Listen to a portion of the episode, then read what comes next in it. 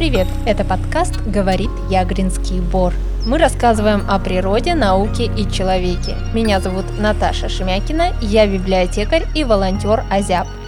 Мы живем на берегу Белого моря и помогаем сосновому бору острова Ягры. Андрей, добрый день. Вы руководитель Северного филиала Всероссийского научно-исследовательского института рыбного хозяйства, правильно? И океанографии. Как вы пришли в профессиональную науку и стали руководителем научно-исследовательского института? Насколько я знаю, вы родом из Северодвинска и вообще занимаетесь музыкой, пишете, исполняете песни. Расскажите про свой путь. Да, действительно, я родился в Северодвинске, учился я в 14-й гимназии. И, конечно же, на мое увлечение именно биологическими направлениями оказало влияние школа в большой степени. И мой учитель биологии, который до сих пор э, работает там. И, соответственно, таким образом я оказался в Архангельске на соответствующем факультете, в тогда еще Поморском государственном университете. Таким образом, соответственно, было выбрано именно то направление, с которым я в конечном итоге связала жизнь. Так уж получилось, что в ходе своей деятельности я в дальнейшем попал в академическую науку, в э, уральское подразделение Академии наук, которое базируется в Архангельске. Там я закончил аспирантуру и, соответственно, защитил диссертацию. И параллельно с этим я уже начинал работать в системе Росрыболовства, тогда еще в северном отделении ПИНРО. Сейчас наша организация называется Северный филиал в НИРО. Это все одна организация, большой научно-исследовательский институт, который занимается ресурсами, изучением морей, океанов и всего, что связано с водой. В целом, конечно же, северинская жизнь, она оказала огромное влияние на меня как на личность, и в том числе вы вспомнили про песни, то сообщество, а, те ребята, с которыми мы музицировали в то время, мы продолжаем общаться активно, и это было очень активное, очень пассионарное сообщество, которое пылало огромным количеством идей, и эти ребята, они до сих пор вокруг меня. Недолго вспомнить можно Илью Кузубова, которого все севердинские хорошо знают, Колю Вымаркова, который сейчас тоже занимается интересными вопросами, связан с туризмом, является директором, например, музея Ломоносова. Это все ребята из моего музыкального круга того времени.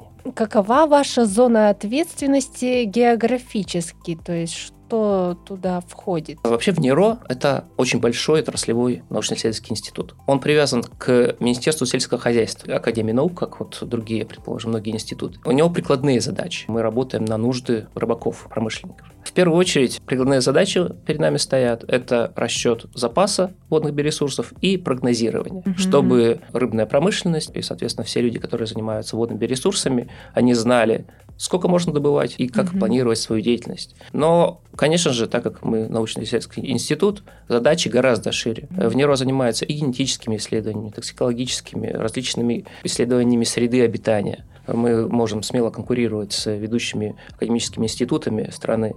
И сейчас именно в таком обновленном формате в НИРО развивается небывалыми темпами. Используются возможности искусственного интеллекта, используются возможности различного рода там, беспилотных подводных и воздушных аппаратов. 21 век он позволяет проводить исследования на совсем другом уровне. НИРО, он на сегодняшний день представляет из себя крупную организацию, которая состоит из центрального офиса в Москве и 29 филиалов по всей стране, от Калининграда до Дальнего Востока. Соответственно, они распределены по зонам ответственности. Мы здесь, в Архангельске, отвечаем за достаточно большую территорию. Это вся Архангельская область, Ненецкий автономный округ, Республика Коми, часть Карелии, которая относится к Белому морю, все Белое море за нами, и прибрежная акватория Баренцева моря и Карского моря, которая относится к НАУ. Это огромное количество водных объектов, очень большая территория с точки зрения площади, и мы в силу своих возможностей, соответственно, проводим исследования на этих водных объектах и даем прогнозные материалы по запасам водных ресурсов именно вот на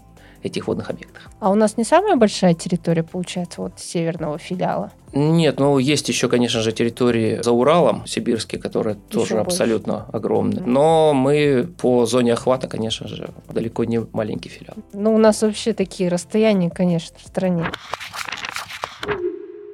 Можете рассказать, сколько обитает в Белом море белух, тюленей, трески, или сельди, или есть еще какие-то рыбки. Какая вообще тенденция? Вот, например, э, сколько там было рыбок у нас в 90-м году, допустим, сколько сейчас в 23-м или в 22-м, если есть какие-то данные на 22 год. И какие вообще прогнозы на какое-то ближайшее будущее? Так получилось, что основной наш водный объект здесь морской, да, Белое море. На сегодняшний день Белое море с точки зрения изучения, с точки зрения как объект изучения для исследователей, это очень интересная штука по той причине, что объем промыслового изъятия всех вот водных ресурсов в Белом море крайне низок, крайне невысок. На сегодняшний день можем оценивать этот водоем как некую такую нативную популяцию, которая практически не испытывает пресса человека в mm-hmm. большом плане. И это же хорошо, наверное.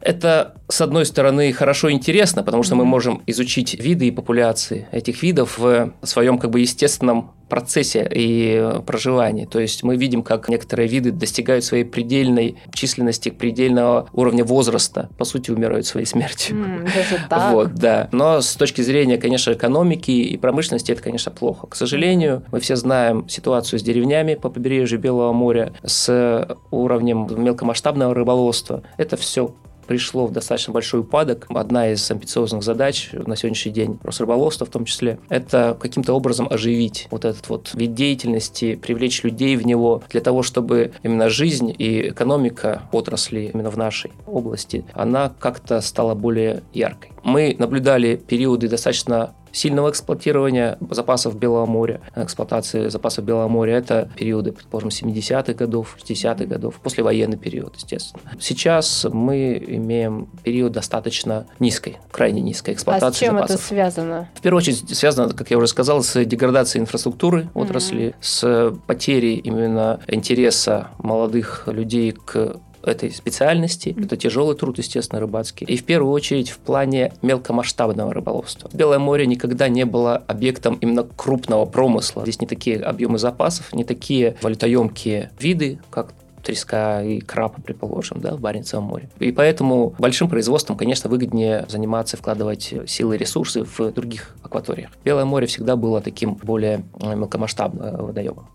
Получается, с рыбками это так же, как, например, с животными. Вот есть охотники, которые охотятся, и я так понимаю, что они помогают природе как-то регулируют. Да, регулируют. Тут так не работает с рыбками? Есть такое понятие, как рациональное использование ресурса или регулирование uh-huh, ресурса. Uh-huh. То есть человек в силу своих способностей, в силу математических расчетов может рассчитать, какой объем популяции он может изъять для своих нужд, не нанеся при этом урона, соответственно, запасу, при этом взяв для своих рациональных нужд определенные объемы. Здесь, получается, когда человек уходит из промысла, перестает воздействовать на водоем, все начинает регулироваться по принципу основных базисных законов экологии и экосистем. То есть природа То есть, сама может... Природа сама начинает регулировать. То есть численность одних видов растет, потом, соответственно, к ним приходят хищники, их численность растет. Это вот классический классический пример хищник-жертва. В Белом море, например, взаимодействие происходит с морскими млекопитающими, то есть растут, э, изменяются численности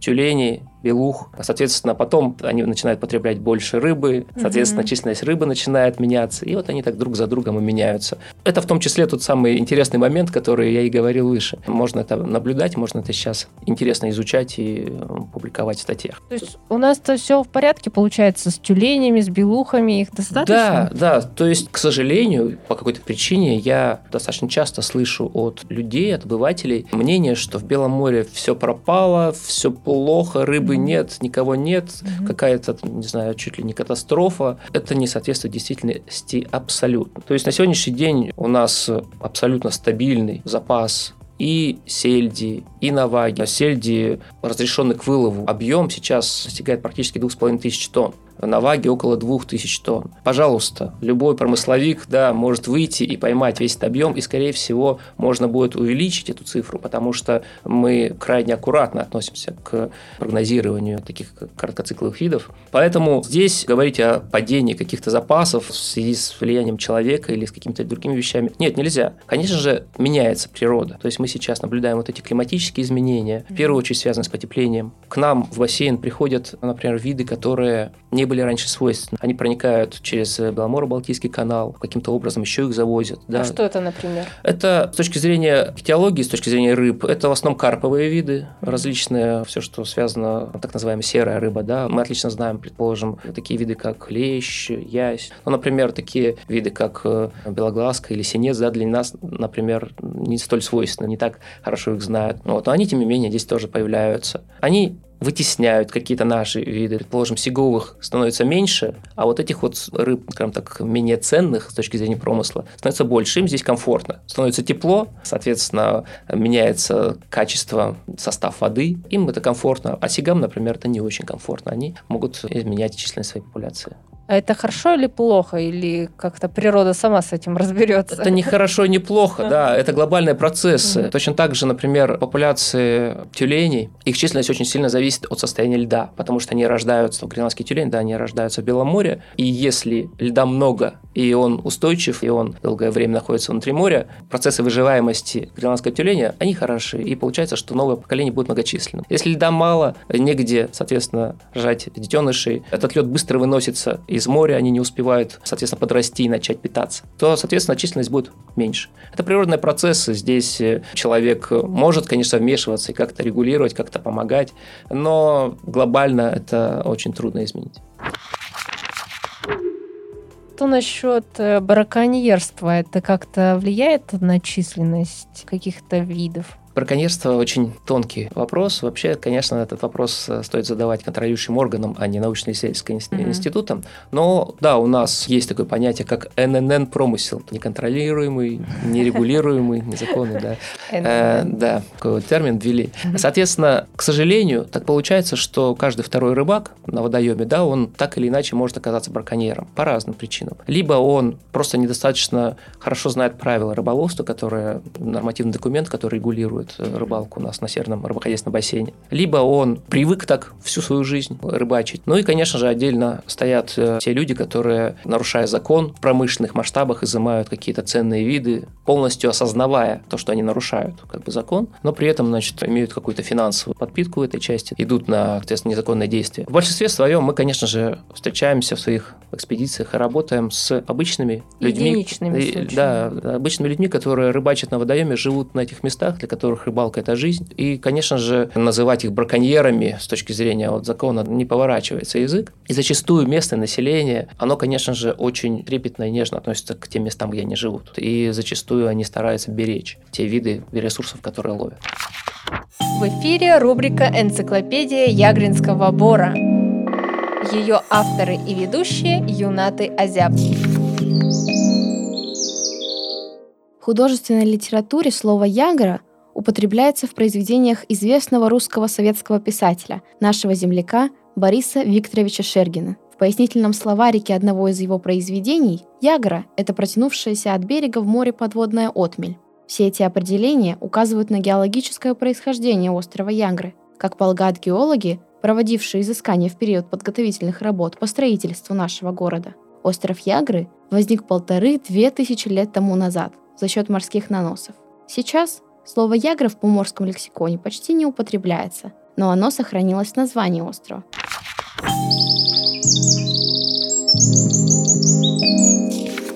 Вернемся к нашему острову Ягры и Сосновому Бору. Что у нас тут есть? Кто у нас тут плавает? Как у нас вообще дела обстоят? Давайте начнем с верхушки пищевой цепочки, да?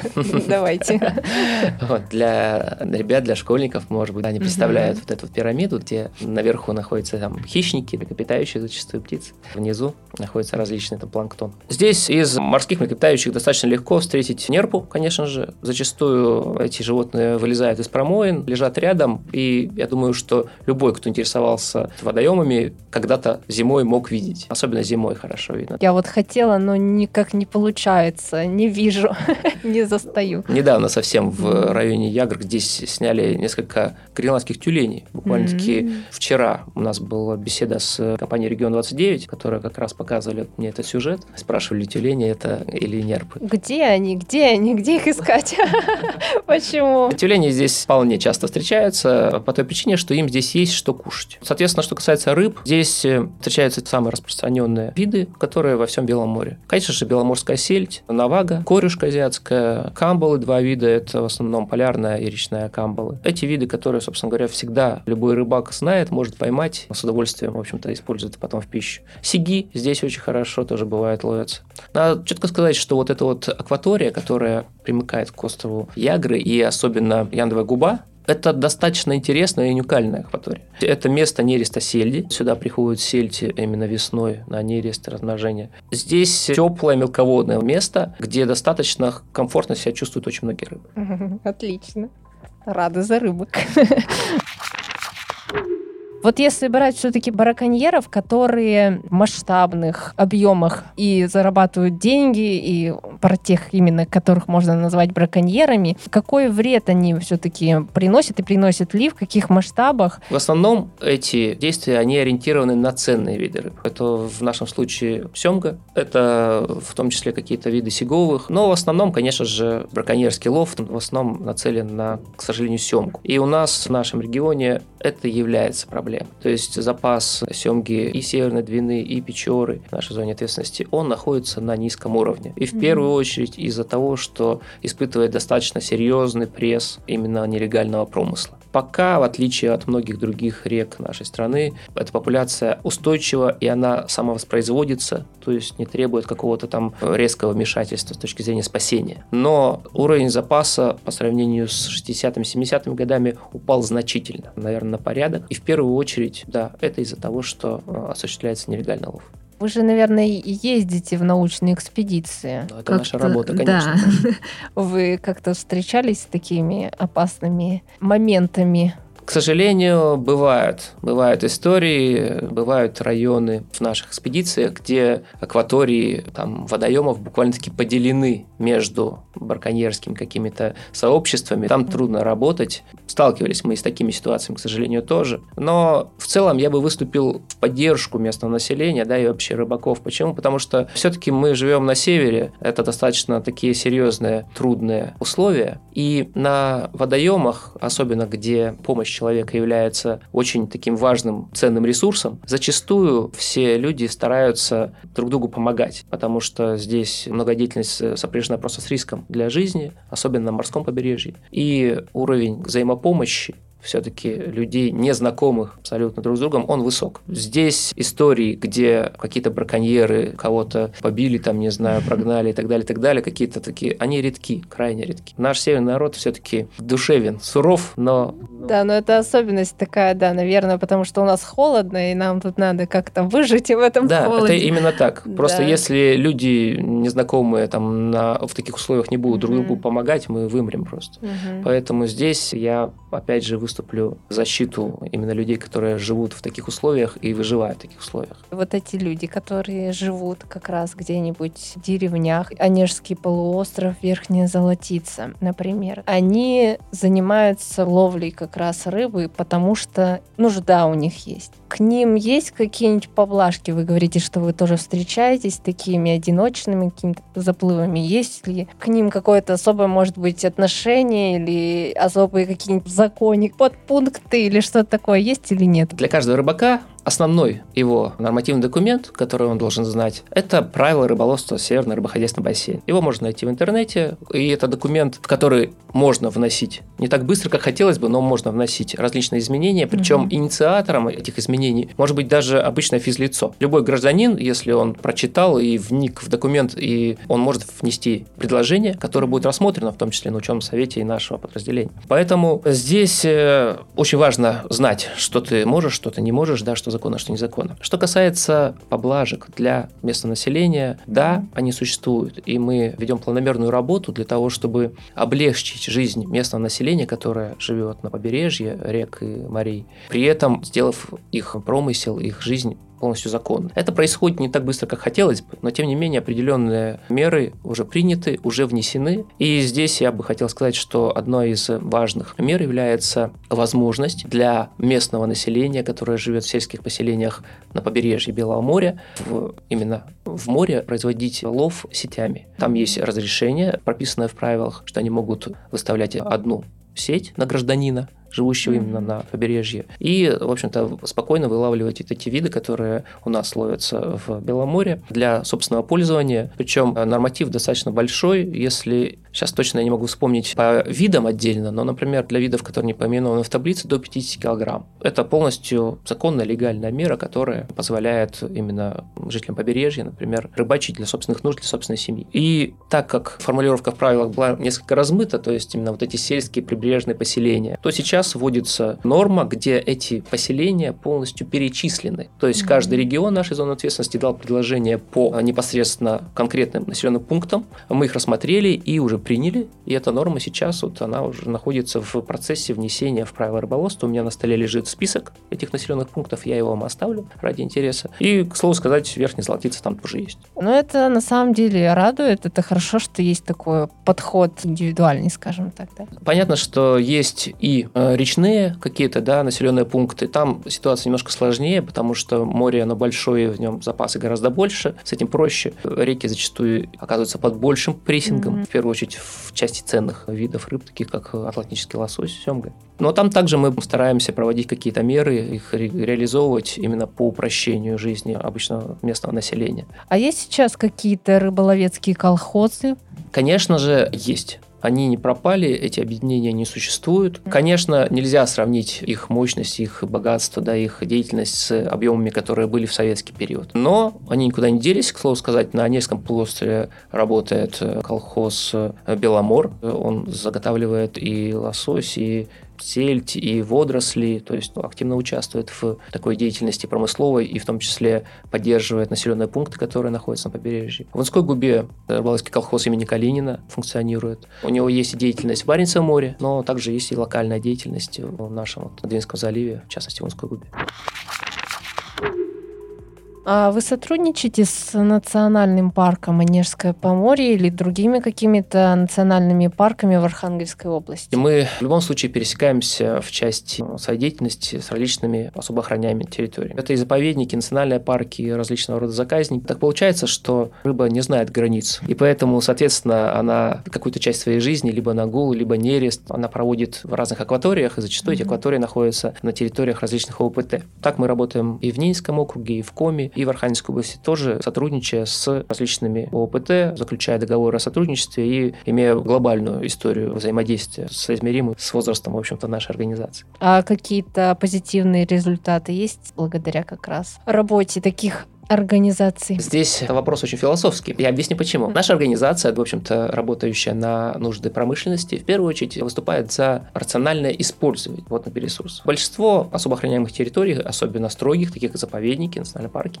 их задача в сохранении статус-кво, сохранении биоразнообразия, сохранении территорий и максимального ограничения воздействия человека на эти территории. По этому поводу не по всем вопросам у нас, естественно, одинаковые позиции с особо охраняемыми территориями. И у нас были интересные дискуссии, достаточно такие жесткие по поводу того, где и как стоит или не стоит охранять те или иные виды. Вокруг Соловков была достаточно большая дискуссия, когда там хотели организовать заказник, потому что мы считаем, что эта зона должна развиваться с точки зрения промысла, а сторонники, например, особо охраняемой территории говорили, что нет, ее надо просто закрыть и максимально ограничить воздействие человека. С Онежским поморьем тоже ситуация очень неоднозначная. Почему? Потому что изначально данное ОПТ организовывалось как с задачами, как э, организовывалась с задачами сохранения именно лесных насаждений, да, и вот этих вот лесов внутри Онежского полуострова. Но Одновременно с этим в состав данного ПТ вошла акватория Унской губы, которая исторически много-много лет была промысловым районом именно того самого рыболовецкого колхоза имени Калинина. И так как промысловая деятельность внутри нас парка запрещена федеральным законодательством, соответственно,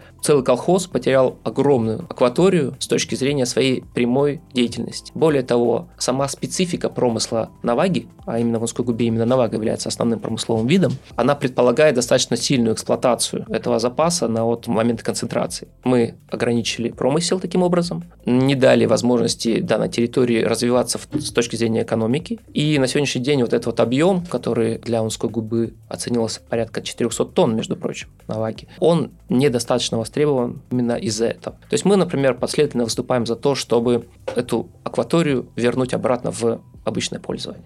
Ну, у вас просто разные интересы. Здесь, да, здесь э, мы вроде бы занимаемся одним и тем же делом, с но при этом с разных смотрите. сторон. То есть угу. этот баланс, он очень важен, угу. потому что, конечно же, заповедники, которые сохраняют первозданные какие-то уголки природы в своем нетронутом виде, они делают огромную работу. Соответственно, это, не знаю, Пинежский заповедник, да, если мы возьмем. Угу. Конечно же, Кинозерский национальный парк, у которого часть работы связана именно с сохранением культурного кода нашего северного. Угу. Это огромная работа, и то, что там делается, выше всяких похвал.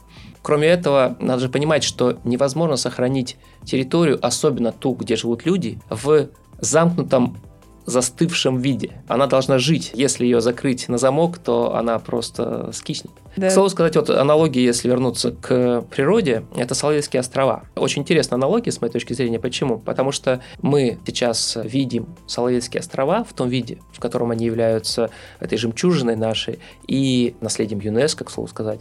Мы видим их такими и ценим их такими, как они сейчас, только потому, что в определенный период времени они были элементом очень сильного технологического инженерного развития именно потому, что пришли монахи и изменили, так сильно изменили эту территорию, именно поэтому она является жемчужиной сегодня. И тот факт, что мы берем и замыкаем, предположим, их сейчас можем замкнуть в каком-то вот этом вот застывшем виде, ну да, мы их сохраним какое-то время, но в конечном итоге мы будем вынуждены что-то делать еще. И вот сама идеология жизни таких территорий, их именно вовлеченности в сегодняшний день, она лично мне очень близка. Те же Соловки, если представить на секунду, что они являются, как в прошлые времена, экономическим, логистическим и культурным центром Белого моря, через которое проходят корабли, где ведется деятельность, торговля, промысел, сель беломорская на каждом прилавке, они могли бы быть с этой точки зрения гораздо более интересным и живым объектом, а не застывшим. В... Это такая интересная тема на подумать. Ну вот у нас есть опыт и особо охраняемая природная территория Сосновый Пор муниципального значения. Со временем он может превратиться в аналог какого-то национального парка, потому что сейчас Азиап все-таки работает по многим направлениям с Ягринским бором, но все-таки это добровольная инициатива. И она, конечно, очень ограничена и в масштабах, наверное, нашего города достаточно мала. Что вы про это скажете? Я начну с того, что сама инициатива и то, что делают энтузиасты здесь, в Ягринском пару, для меня, например, это абсолютно дело святое и абсолютно поражающее своим уровнем энтузиазма и любви к тому месту, где ты живешь. Я, естественно, как северодвинец, миллион раз бывал в Ягринском бару, отдыхал там, загорал, естественно, и так далее. И то, во что он превратился, к сожалению, с увеличением вот этого человеческого воздействия, да, человеческого пресса, а особенно в связи с низкой культурой наших туристов, это, конечно, очень горько. И тот факт, что именно сейчас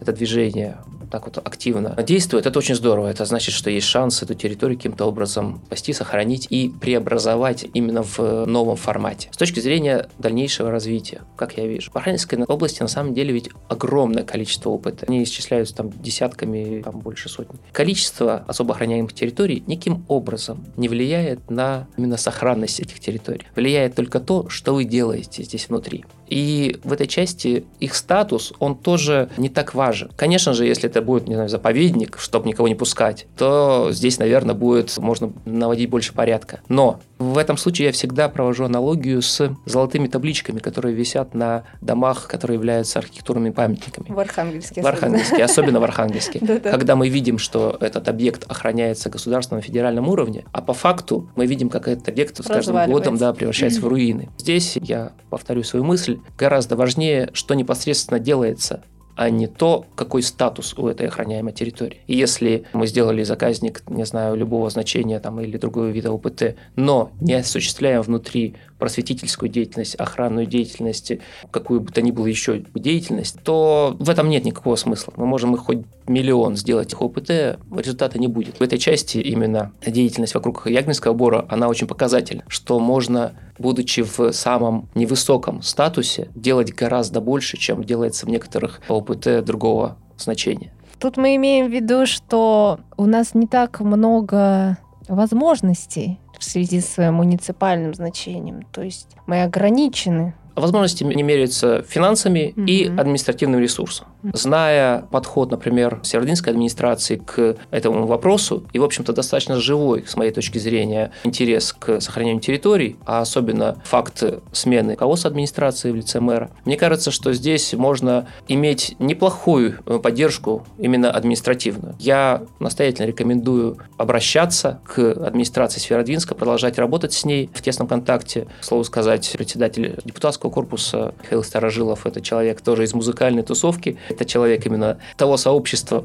из которого я вырос. Однозначно человек горящий душой за свой город. И, естественно, поддержка таких инициатив хороших, она будет. Главное не замыкаться в себе, главное идти на диалог, взаимодействовать. Что касается финансирования, конечно же, это больной вопрос. Но, как показывает практика, и ваш пример как раз очень хороший в этом, в этом плане. Сейчас существует много различного уровня вариантов финансирования, грантов, президентских грантов, региональных грантов, которые в части именно сохранения природных территорий можно выиграть и получить деньги именно на развитие. Это очень здорово. То есть еще совсем недавно это было очень сложно. А сейчас я вижу, что и туристический сектор, и природоохранный сектор, и вот какой-то экологический, он неплохо финансируется, тем более, что есть ребята, готовые работать в этой сфере. Поэтому я предлагаю активно двигаться именно в этом направлении и вовлекать в свою деятельность как можно больше организаций. Мы сейчас в том числе озабочены научным просвещением ребят и школьников, студентов в том числе, и вовлечением их в профессию. Ведь в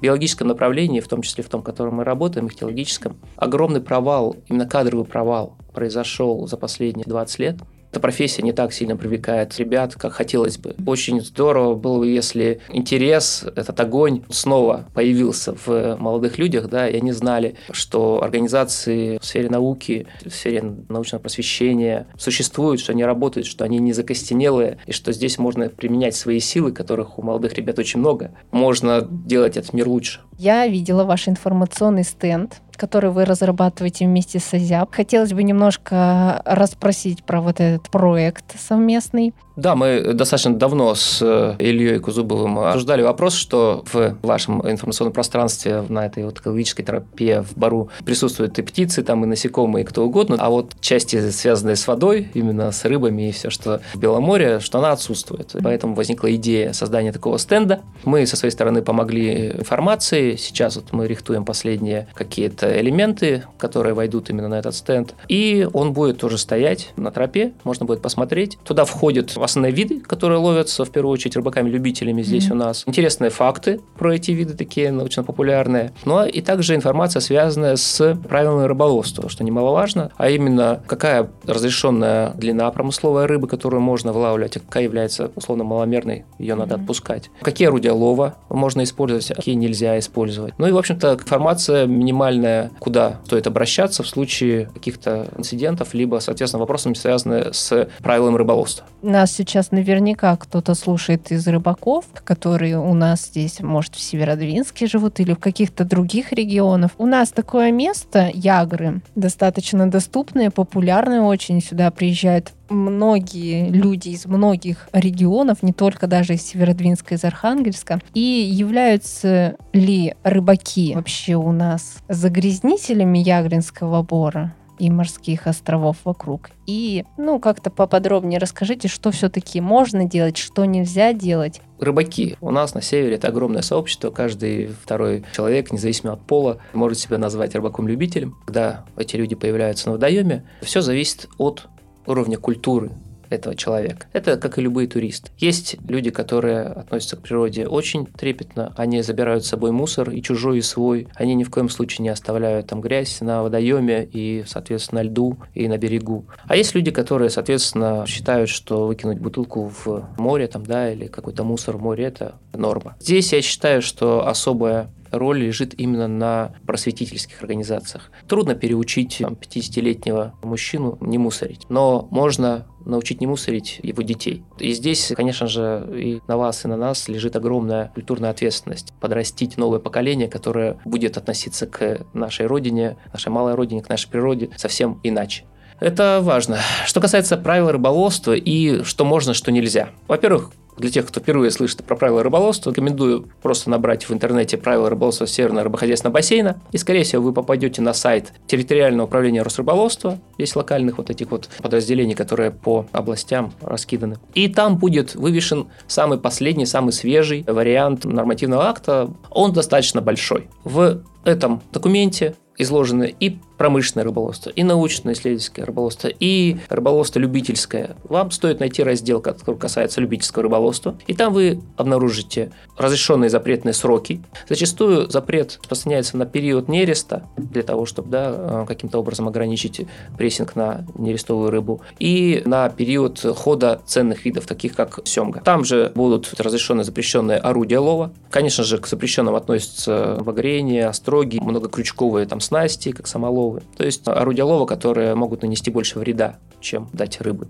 Также там есть таблицы, связанные с размерами рыб, которые разрешены к вылову, а которые являются маломерными, то есть еще не половозрелыми, которые не разрешено добывать. Это очень хорошо, и любой рыбак, который более-менее э, грамотный, он с собой зачастую имеет либо линейку, либо такую мерную палочку, на которой уже отмечено. Вот посюда, соответственно, мы сега берем, а если он короче, то мы его отпускаем. И это для людей ответственных это не является проблемой или каким-то, какой-то сложностью. И вообще было всегда принято в рыбацком сообществе отпускать маломерную рыбу. к сожалению, сейчас культура этого всего процесса, она немножко разрушилась. Я думаю, что в конечном итоге она вернется обратно. Также в правилах рыболовства есть таблица отдельная, которая нормирует объемы рыбы, разрешенные для любителей, которые можно ежесуточно изымать. Они меряются килограммами, десятками килограмм. То есть это более чем достаточные объемы для того, чтобы накормить свою семью, тем более они на сутки рассчитываются. Если вы не собираетесь добывать рыбу на продажу какими-то десятками килограммов, то этих объемов для вас более чем достаточно.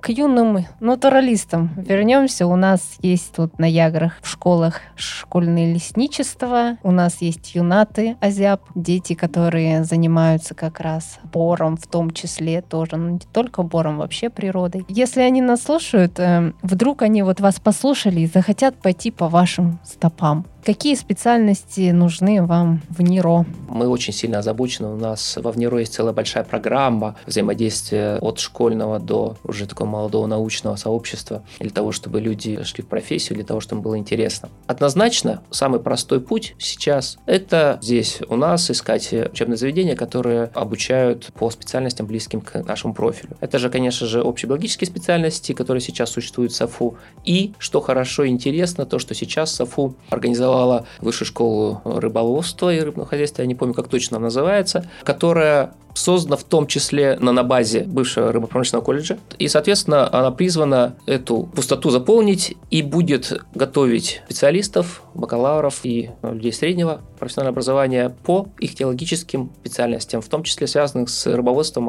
аквакультурой. Там сейчас интересно очень проходят процессы, готовятся экспериментальные лаборатории, именно связанные с рыбоводством, целый цех по рыбоводству, будет отдельная лаборатория, связанная с болезнями рыб, ну и так далее. Это очень интересное направление. Медленно, конечно, же, все происходит, хотелось бы побыстрее, но в конечном итоге это заработает. Отдельными столпами теологического знания, которые являются основой для рыбохозяйственной деятельности и нашим кадровым, так сказать, резервом, это специализированные вузы. Например, в Калининграде институт КТИ, по-моему, так сейчас Калининградский технический институт, могу ошибаться, может, он университет уже сейчас. Там есть теологический факультет специализированный, который в том числе работает по принципу целевого набора. То есть организация такая, как наша, заинтересована в конкретном человеке, может послать своего абитуриента туда и, соответственно, с обязательством вернуться к нам и продолжить работу у нас. Это практикуется в медицинской сфере, например, очень активно. А в нашем случае это такое, скорее, новое или хорошо забытое старое. То есть Калининград, Астрахань также. И на Дальнем Востоке есть еще университет, который также готовит их теологов, именно